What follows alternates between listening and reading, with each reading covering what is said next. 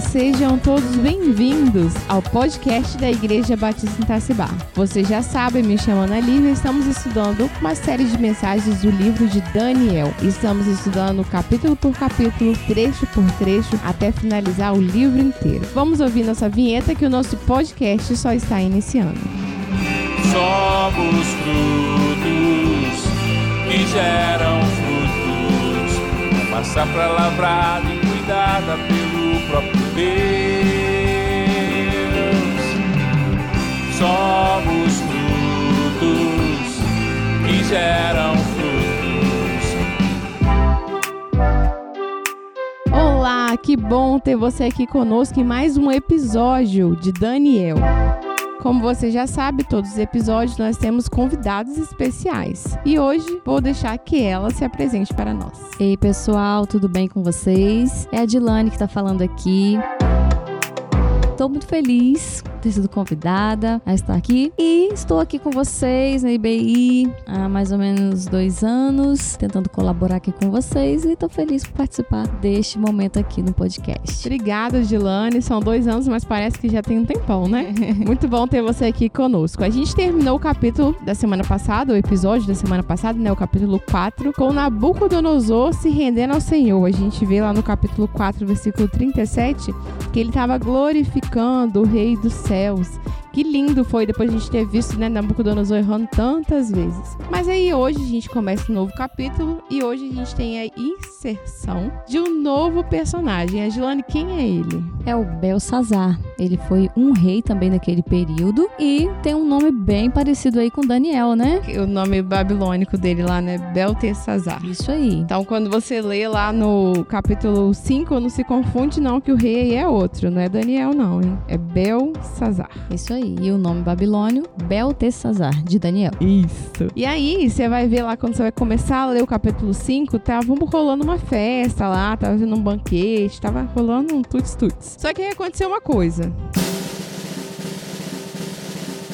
Só que a gente não vai contar, né, Dilane? Claro. O pessoal lê lá, ouvir aqui a nossa mensagem. Então, fique com a gente. A Dilane convida as pessoas para participar presencialmente aqui com a gente. Isso aí, irmãos. Esperamos vocês aqui presencialmente no culto, às quintas-feiras, para que nós edifiquemos uns aos outros aqui, oremos ao Senhor e aprendamos um pouco mais a Sua palavra. Isso, obrigada, Dilane. Então, vamos deixar de papo e bora ouvir a mensagem.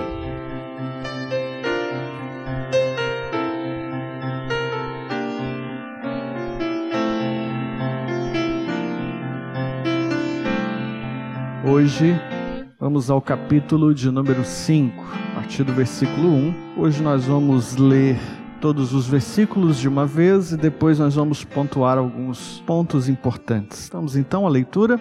O rei Belsazar deu um grande banquete para mil de seus nobres e bebeu vinho na presença dos mil. Quando estava bebendo vinho, Belsazar mandou trazer as taças de ouro e de prata que Nabucodonosor, seu pai, tinha tirado do templo que estava em Jerusalém, para que o rei, seus nobres, suas mulheres e concubinas os usassem para beber. Então trouxeram as taças de ouro que foram tiradas do templo de Deus que estava em Jerusalém, e o rei, seus nobres, suas mulheres e concubinas beberam neles beberam vinho e deram louvores aos deuses de ouro, de prata, de bronze, de ferro, de madeira e de pedra. Na mesma hora, apareceram os dedos de mão humana que escreviam no reboco da parede do palácio real, de frente do castiçal. E o rei via os dedos que estavam escrevendo. Então a fisionomia do rei mudou e seus pensamentos o perturbaram. Suas pernas ficaram fracas e seus joelhos batiam um no outro. O rei gritou para que trouxessem os adivinhos, os astrólogos e os prognosticadores. E o rei disse aos sábios da Babilônia: Quem ler esta inscrição e me declarar a sua interpretação, será vestido de púrpura e terá um colar de ouro no pescoço, e será o terceiro governante no reino. Então vieram todos os sábios do rei, Mas eles não puderam ler a inscrição nem declarar a sua interpretação ao rei. O rei Belsazar ficou muito perturbado com isso, e sua fisionomia mudou, e seus nobres estavam perplexos. Aconteceu que, por causa das palavras do rei e dos seus nobres, a rainha entrou no salão do banquete, e a rainha disse: Ó oh, rei, vive para sempre. Não te perturbem os teus pensamentos, nem se altere a tua fisionomia. Há no teu reino um homem que tem o espírito dos deuses santos.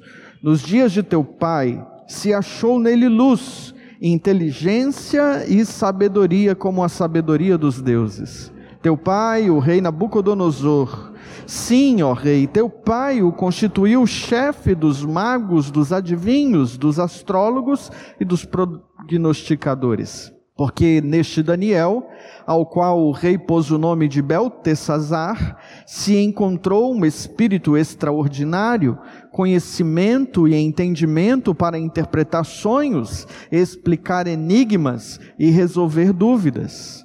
Chame-se agora Daniel e ele dará a interpretação. Então, Daniel foi levado à presença do rei. O rei disse a Daniel: És tu, aquele Daniel, um dos cativos de Judá, que o rei meu pai trouxe de Judá? Ouvi dizer a teu respeito que o Espírito dos deuses está em ti, e que em ti se acham a luz, o entendimento e a ex excelente sabedoria. Os sábios e os adivinhos acabaram de ser trazidos à minha presença para lerem a inscrição e me revelarem a sua interpretação, mas não puderam dar a interpretação destas palavras. Porém, ouvi dizer a teu respeito que podes dar interpretações e resolver enigmas. Agora, se puderes ler esta inscrição e me revelar a sua interpretação, serás vestido de púrpura, terás um colar de ouro no pescoço e serás o terceiro governante no reino. Então Daniel respondeu e disse na presença do rei: Os teus presentes fiquem contigo e dá os teus prêmios a outros. Porém, vou ler ao rei a inscrição e lhe revelarei a interpretação. Ó rei, o Deus Altíssimo deu o reino e a grandeza, glória e majestade a Nabucodonosor, teu pai. E por causa da grandeza que lhe deu, todos os povos, nações e línguas tremiam e temiam diante dele. Ele matava ou poupava a vida de quem queria, exaltava ou abatia a quem queria mas quando o seu coração se exaltou e seu espírito se endureceu para agir arrogantemente, foi derrubado do seu trono real e a sua glória lhe foi tirada. Ele foi expulso do meio dos homens, e o seu coração foi feito semelhante ao dos animais, e a sua morada foi com os jumentos selvagens. Deram-lhe grama a comer como os bois, e o seu corpo foi molhado pelo orvalho do céu, até que reconheceu que o Altíssimo Deus tem domínio sobre o reino dos homens e constitui sobre eles a quem quer. Mas tu, Belsazar, que é seu filho, não humilhaste o teu coração, embora soubesses de tudo isso mas te elevaste contra o Senhor do céu, pois as taças do templo dele foram trazidas à tua presença. E tu, teus nobres, tuas mulheres e tuas concubinas, bebestes vinho neles. Além disso, destes louvores aos deuses de prata, de ouro, de bronze, de ferro, de madeira e de pedra, que não veem, não ouvem, nem sabem mas não glorificaste a Deus, em cuja mão está a tua vida e de quem são todos os teus caminhos. Então, aquela parte da mão que traçou o escrito foi enviada por ele. Esta é a frase que foi escrita: Mene, Mene, Tekel e Parsim. E esta é a interpretação. Mene, Deus contou os dias do teu reino e pôs fim nele. Tekel, foste pesado na balança e foste achado em falta. Pérez, o teu reino está dividido e entregue aos medos e persas. Então Belsazar deu ordem e vestiram Daniel de púrpura, puseram-lhe um colar de ouro ao pescoço e anunciaram que ele seria o terceiro em autoridade no reino. Naquela mesma noite foi morto Belsazar, o rei dos babilônios, e Dario, o Medo, recebeu o reino tendo cerca de 62 anos de idade. Amém? Essa é a história narrada aí no capítulo 5. Somos apresentados de agora em diante a um novo personagem, este homem, este rei chamado Belsazar. Claro, depois que Nabucodonosor, no capítulo 4, diante da sua, sua grande construção Babilônia, se exaltou perante Deus, Deus o levou para ser como um bicho lá no meio do pasto. Deus o enviou para lá. Lembram disso? Até o ponto, aqui foi lembrado também no capítulo 5, até o ponto que Nabucodonosor comia capim, como os bois, se pastava com os animais do campo e estava sujeito ao orvalho que descia do céu e que caía sobre o lombo dos animais, também caíam sobre o lombo de Nabucodonosor. Mas lá no pasto, lá no meio do mato, aquele homem teve um encontro com Deus, ele se arrependeu ali e ele exaltou a Deus, nós vimos isso no capítulo 4, e ele é restituído ao seu reino. Bem, o que acontece, que não está escrito aqui no livro, é que depois de comer capim e ter um, um, um encontro com Deus e ser restaurado ao reino, alguns anos se passaram e Nabucodonosor voltou a comer capim de novo, dessa vez pela raiz, né? Conhecem essa expressão do comer capim pela raiz? É um eufemismo para morreu, foi sepultado, comeu capim pela raiz. Nabucodonosor morreu, ele não ficou para semente. Passou o tempo dele. Vieram outros que o sucederam da sua linhagem. Nesses dias aqui em que Belsazar era rei, e vejam, essa informação do livro de Daniel, ela foi questionada por muitos e muitos anos, porque os historiadores nunca tinham encontrado uma evidência de que a Babilônia fosse governada por um rei Belsazar. Até que no século passado encontrou-se vestígios e relatos históricos da existência de um rei Belsazar juntamente com um rei, filho de Nabucodonosor, chamado Nabonido. Então os historiadores entenderam que existiu durante algum tempo na Babilônia, depois da morte de Nabucodonosor, um rei que se chamava Nabonido e um que poderia ser o seu irmão ou mesmo um filho seu um filho consanguíneo ou um filho adotado, mas que é Belsazar. E que por causa das batalhas, por causa da defesa do território babilônio, quando Nabonido saía com o seu exército para guerrear, o reino era governado do, da capital Babilônia, da cidade da Babilônia, por Belsazar. É este homem que nós estamos vendo aqui ele era, e é por isso que um pouquinho mais lá para frente, uh, no capítulo 5, quando ele oferece as, aos sábios, quando ele oferece aos magos, aos feiticeiros ali, uma recompensa para eles adivinharem ou para eles interpretarem as inscrições que foram feitas, ele oferece. Uh, prêmios, né? Ele oferece é, púrpura, ele oferece uma roupa fina, ele oferece um desfile, mas ele também oferece que esta pessoa seja o terceiro em autoridade ou em poder na Babilônia. Então entende-se que Nabonido era o primeiro, Belsazar o segundo, e ele então poderia, teria autoridade de oferecer este cargo de terceira autoridade ou terceiro poder a Daniel. Então, este Belsazar é introduzido agora no livro. A história dele aqui no livro é bem curta. Nós vamos ver depois, nos capítulos seguintes, lá no capítulo 7, 8, nós vamos ver algumas citações ao tempo do reinado de Belsazar na Babilônia. Mas a história marcante dele é esta que está aqui no capítulo 5. Belsazar, um nome que significa Bel proteja o rei. E este homem está no governo, está no seu palácio.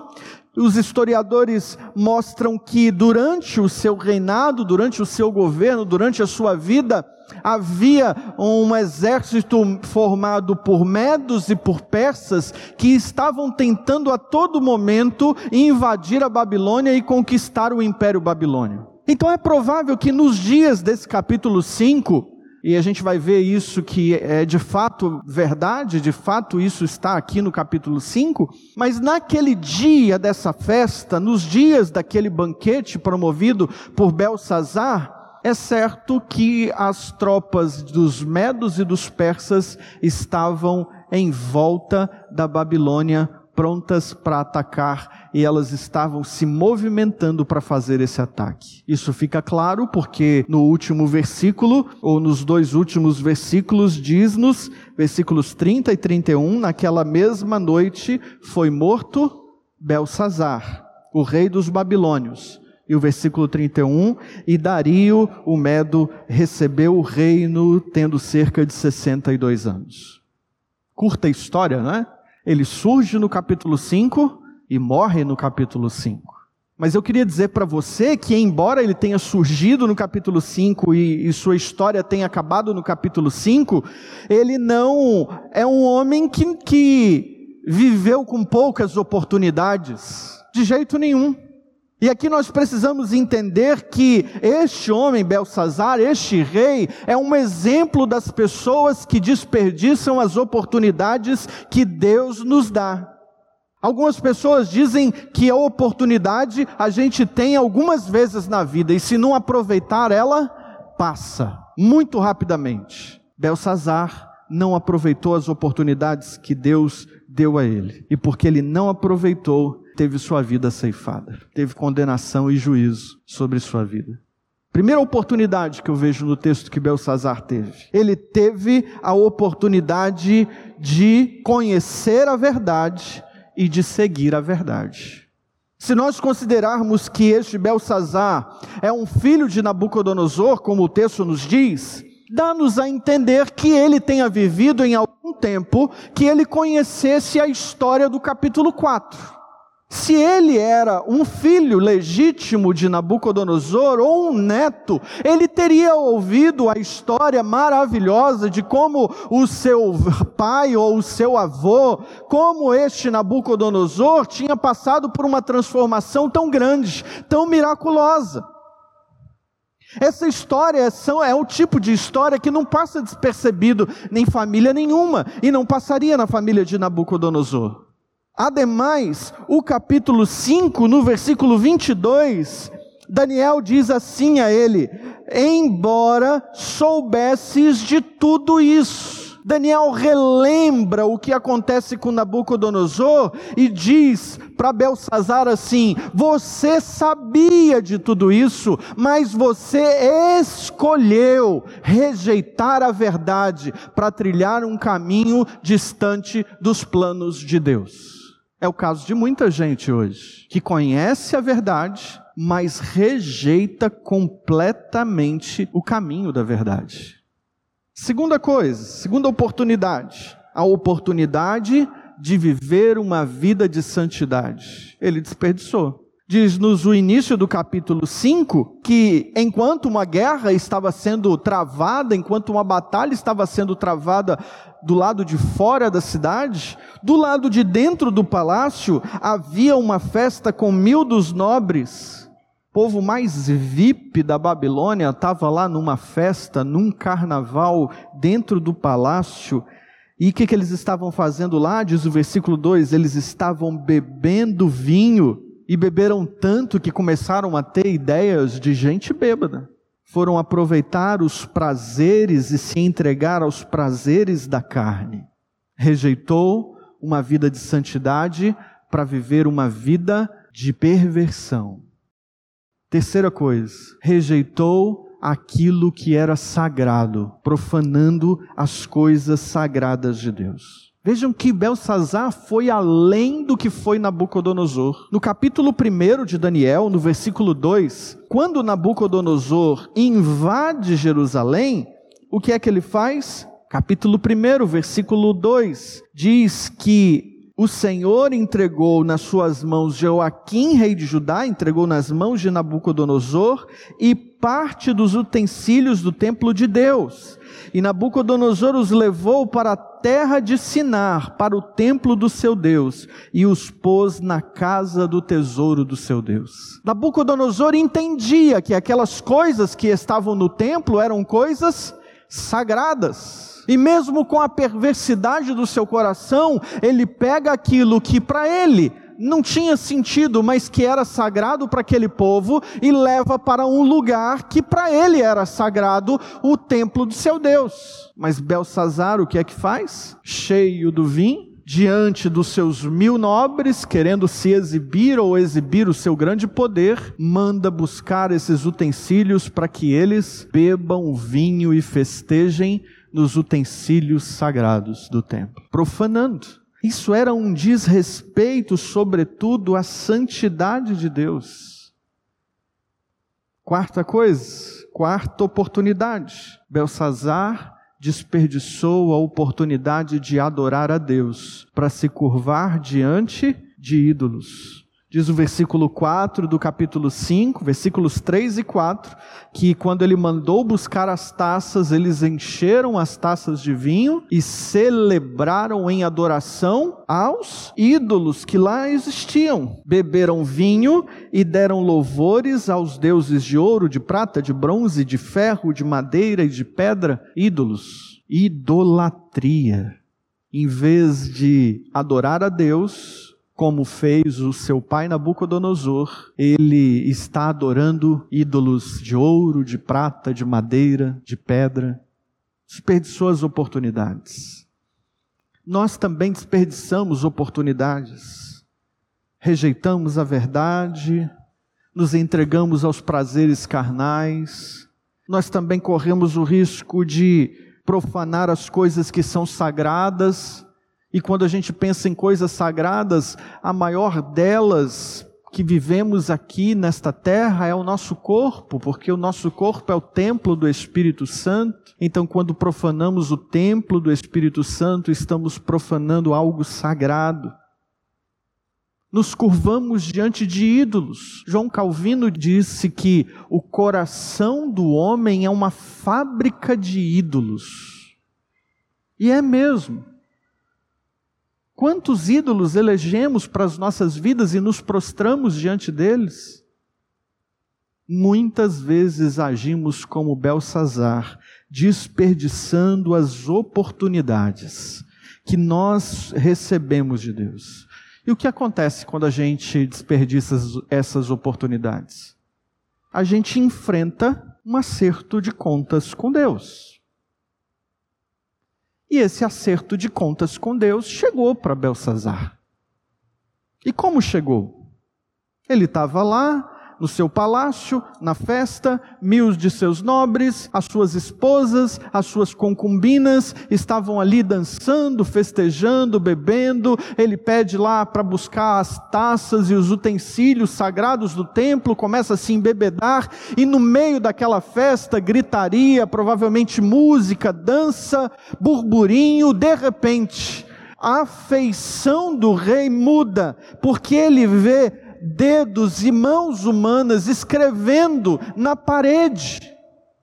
E ele fica aterrorizado, diz o texto, que ele tem a sua face transtornada, o seu rosto muda, versículo 6. A fisionomia dele mudou, os seus pensamentos o perturbaram, as suas pernas ficaram fracas, os seus joelhos batiam um no outro, mudou tudo.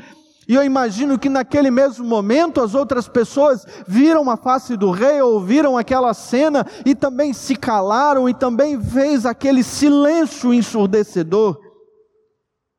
E de repente há um grito. Belsazar manda chamar os, os sábios, manda chamar os astrólogos, os prognosticadores, manda chamar esse pessoal todo para tentar interpretar aquilo que estava escrito. Eu imagino que lá no coração dele, ele já sabia que alguma coisa não estava boa para o lado dele. Senão ele não teria todo esse pavor. Primeira coisa que acontece quando nós estamos enfrentando o acerto de contas com Deus, e nós precisamos entender, é que todo prazer passageiro da carne e das obras desta vida pode ser bom, mas o final delas é de morte, como diria o escritor aos Provérbios. O início é bom, mas o final é de morte. Deus transforma os prazeres do pecado em perturbação, em incômodo. E foi o que aconteceu naquele dia. Segunda coisa, Deus confunde os sábios deste mundo com as suas coisas divinas, com os seus mistérios. O rei busca uma explicação na sabedoria humana, mas eles conseguem? Diz o versículo 7 e diz o versículo 8 que todos os sábios vieram, mas não conseguiram ler a inscrição e nem declarar a sua interpretação ao rei. Tantas coisas espirituais que nós estamos buscando respostas em sabedoria humana e nós não vamos encontrar. Sabedoria humana não consegue ajudar o homem aflito e perturbado por causa do pecado.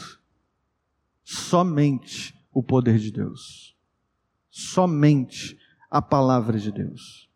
Terceira coisa, Deus confronta os pecadores usando seus servos fiéis. Eles estão lá nesse tumulto, o rei está completamente perturbado. Eu imagino que aquilo tenha se espalhado, a perturbação tenha se espalhado entre aqueles nobres, tenha invadido os corredores do palácio, e então entra em cena, entra na sala do banquete a rainha. Se você acompanhou atentamente a leitura do texto, você já deve saber que as mulheres e as concubinas de Belsazar já estavam na festa. Então essa rainha não é a sua esposa. Provavelmente ela é a esposa de Nabonido, o seu pai ou o seu irmão mais velho. E ela entra ali porque ela, como rainha, consorte, ela tem acesso livre à presença do rei. Então ela entra, saúda o rei e lembra ao rei da existência de um homem no reino. No versículo 11, nós vemos a descrição que ela faz deste homem. Ela diz: Há no teu reino um homem que tem o espírito dos deuses santos. Se você voltar lá no capítulo 4, você vai ver que em vários momentos essa expressão é usada por Nabucodonosor para se referir a Daniel. Ele entende que Daniel tem um poder espiritual diferenciado. Ele entende que em Daniel havia um poder além do poder humano, além da sabedoria humana. Essa rainha se lembra disso e leva à presença do rei essa lembrança. Daniel é trazido à presença do rei. Daniel continua sendo aquele homem fiel Lá no capítulo 1 ele era apenas um adolescente. No capítulo 2 e no capítulo 3 e no capítulo 4 nós vemos Daniel envelhecendo, mas mantendo a sua fé no Senhor, mantendo a sua integridade intacta. E quando ele chega agora nesse capítulo 5, ele não é mais um adolescente, ele já é provavelmente um idoso, ou alguém chegando na idade, ah, na terceira idade, e Daniel está ali, diante do rei, novamente. Nos últimos anos, o texto nos sugere, ele tinha sido esquecido, escanteado, Certamente o rei Belsazar não tinha procurado Daniel para se aconselhar, não ouvia mais os conselhos de Daniel, mas Daniel estava ali, pronto, em fidelidade a Deus, mas com o seu coração pronto para servir a Deus. E quando ele chega diante do rei, o rei explica para ele, e lhe oferece os prêmios, o que é que ele faz? Versículo 17, a primeira coisa que ele diz: Rei, seguinte, esses presentes que você está me oferecendo aí, isso não me interessa, nem um pouco. Isso você pode dar para outras pessoas. Versículo 17, está lá. os teus presentes fiquem contigo e dá os teus prêmios e a outro. Eu não estou aqui para receber a sua recompensa. Daniel é um homem fiel ao Senhor que não faz a obra de Deus por dinheiro, ele não está vendendo o seu ministério, a sua integridade, ele não busca favor de político, de gente famosa, de gente poderosa, ele não quer aparecer na foto, ele não quer aparecer no Jornal Nacional ao lado do, do rei, ele não quer fazer selfie do lado do rei, ele não quer nada disso, ele só quer servir ao Rei dos Reis, com fidelidade e integridade ele não procura, procura nem recompensa e nem favores. São esses a quem Deus usa, esses que Deus quer usar. E Daniel vai ali para ser boca de Deus. Deus usa seus servos fiéis para serem sua voz aos homens. Interessante isso. Deus usa quem Ele quer, como Ele quer quando Ele quer, mas de maneira especial, Deus usa seus servos fiéis para as missões mais importantes e impactantes na história. Foi assim com Daniel. Daniel foi levado até ali e ele é levado até a presença do rei com uma mensagem. Primeira coisa da mensagem de Daniel: Deus está revelando o seu juízo. Primeira coisa, porque Belsazar não reconheceu que o Altíssimo Deus tem domínio sobre o reino dos homens e ele constitui sobre o reino quem ele quiser. Versículo 21, o final do versículo. Belsazar não reconhecia em Deus o Altíssimo e por isso o juízo estava sendo declarado sobre ele. Segunda razão, Belsazar, diz o versículo 22, deixou de se humilhar diante de Deus. Ele foi condenado por causa do seu orgulho. Aquele que não adora a Deus acaba adorando a si mesmo, exaltando a si mesmo ou a outros deuses é o orgulho. Terceiro juízo sobre Belsazar. Belsazar será condenado porque ele fez mau uso da verdade que recebeu. Ele conheceu a verdade e as coisas de Deus, mas ele rejeitou viver nessas coisas. Versículo 22 ainda diz: Embora soubesses de tudo isso. Em quarto lugar, o juízo de Deus sobre Belsazar é proclamado, porque ele afrontou a Deus. Versículo 23. Mas te elevaste contra o Senhor do céu, quando ele traz as taças, os utensílios do templo. E lá no final do versículo 23 diz: Mas não glorificaste a Deus, curvaste diante de ídolos que não ouvem, que não falam, mas não glorificaste a Deus em cuja mão a sua vida está e de quem são os teus caminhos. Este é o juízo proclamado por Deus através do profeta Daniel. Por causa dessas quatro coisas. E qual é a sentença? A, te, a sentença é dada. Versículo 25. Aquela mão escreveu quatro palavras: Mene, Mene, Tekel, Parsim, ou Pérez, ou Usfarsim, depende da sua tradução, mas todas elas têm o mesmo significado.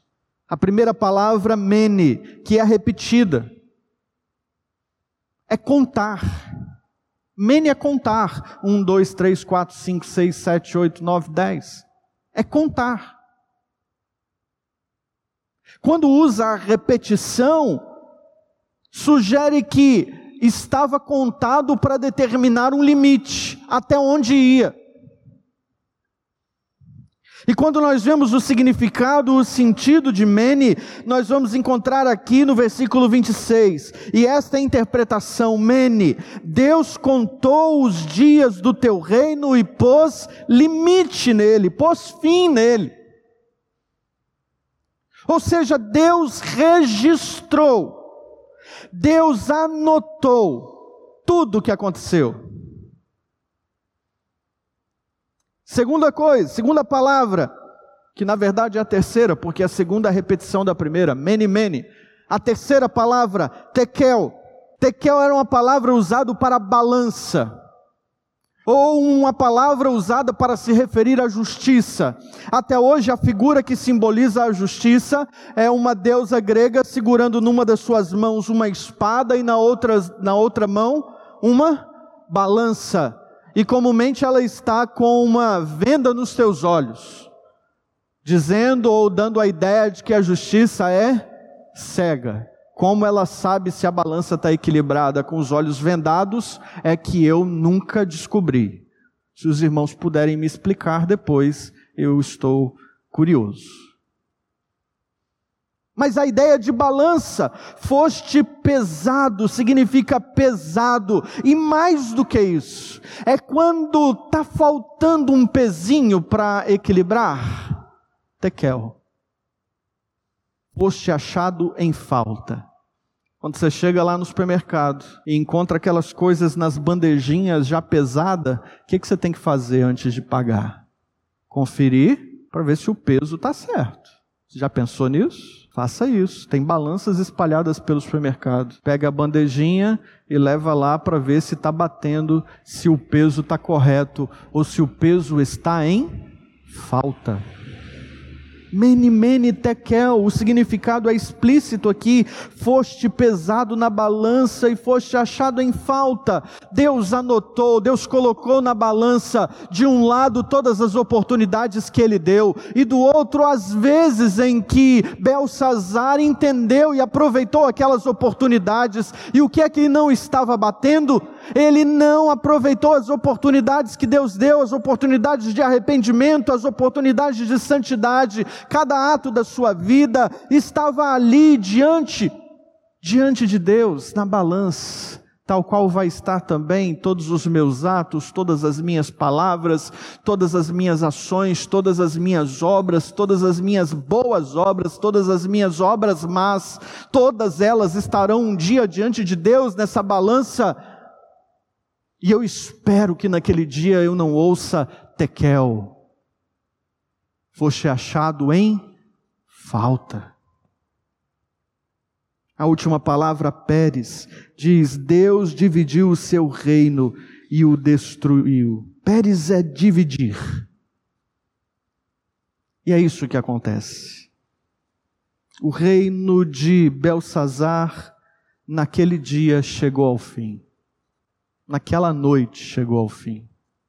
Enquanto eles estavam em festa, diz os historiadores extra-bíblicos, Heródoto e outros mais, outros escritos fora da Bíblia, nos contam que naquela noite, na noite em que havia uma festa, o exército medo e persa cercou a Babilônia. E enquanto uma parte do exército se deslocou para a parte de cima do rio Eufrates e fez ali uma obra de engenharia, desviando o curso do Eufrates para um lago artificial. As águas do rio foram diminuindo e a outra parte do exército passou com a água na altura da coxa. Conseguiu passar o grande rio Eufrates. E eles entraram na cidade, porque os portões estavam abertos. E eles entraram na cidade, passando pelo leito do rio. E quando chegaram na cidade, renderam facilmente as sentinelas. E quando chegaram no palácio, não houve resistência, porque todos estavam num grande carnaval. E foi assim que a história narrou a morte de Belsazar e a derrocada do Império Babilônio e a ascensão de um império dividido entre dois povos, medos e persas. Foi isso que aconteceu naquela noite. Não teve mais tempo. A porta se fechou para Belsazar. Nós olhamos a história da arca de Noé e vemos que chegou um momento que Deus mandou fechar a porta da arca. Haverá um momento, haverá um momento que todas as oportunidades de conversão e de arrependimento cessarão. O profeta Isaías nos diz: busquem ao Senhor enquanto se pode achá-lo. Haverá um dia que a porta se fechará e não haverá de existir mais oportunidades de arrependimento, de reconciliação. Será tarde demais. Belsazar descobriu isso. Tarde demais. Perdeu a sua vida. Foi condenado. Agora preste atenção. As pessoas não vão para a condenação eterna por causa do número de pecados que elas cometeram.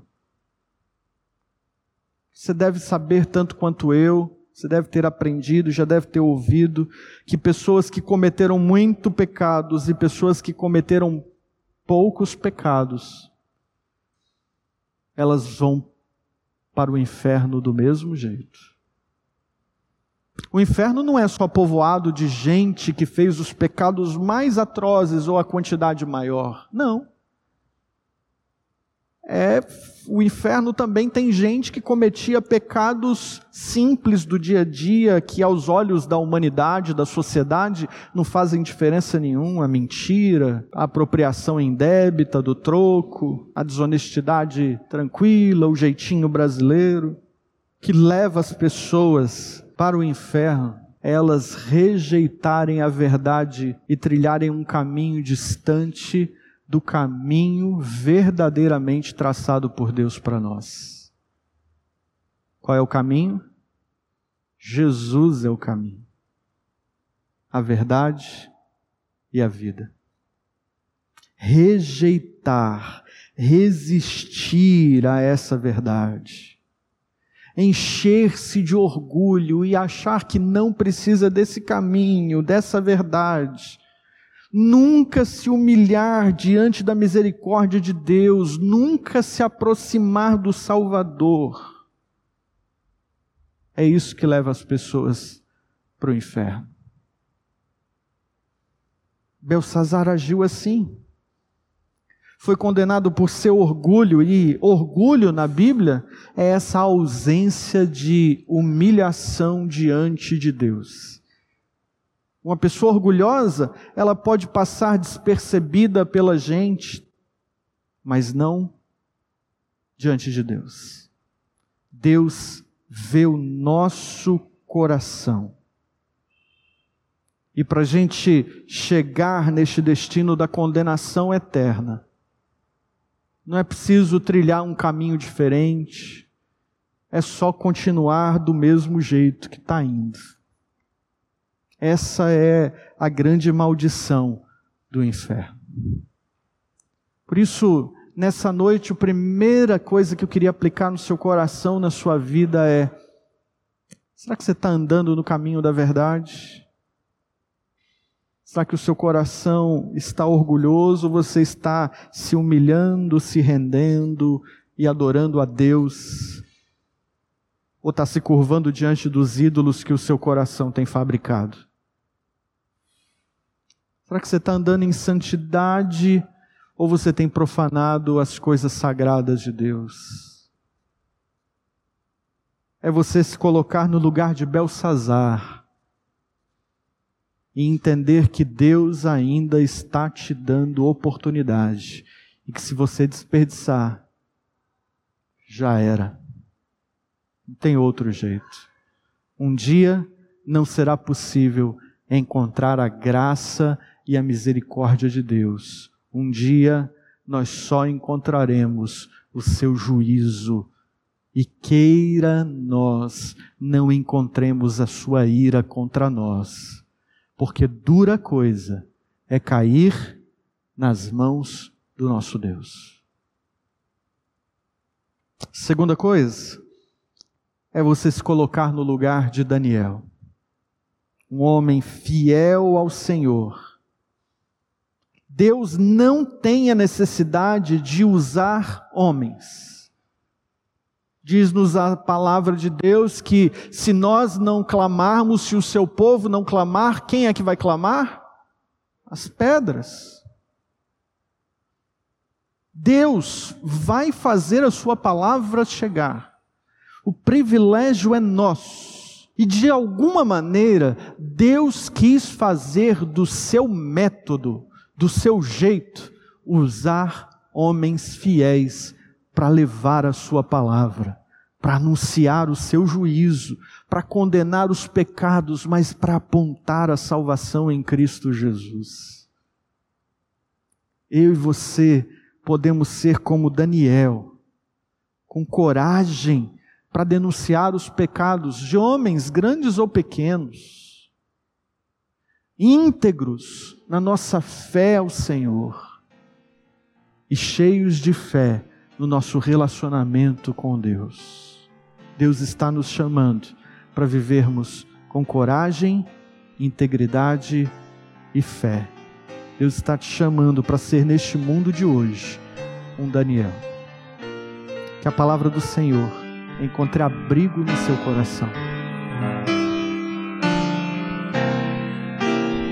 Muito obrigada para você que chegou até o final do nosso podcast. Que bom que você está aqui conosco. E a Joane, obrigada pela sua participação. Obrigada a vocês pelo convite. E até a próxima semana. Até mais. Tchau, tchau.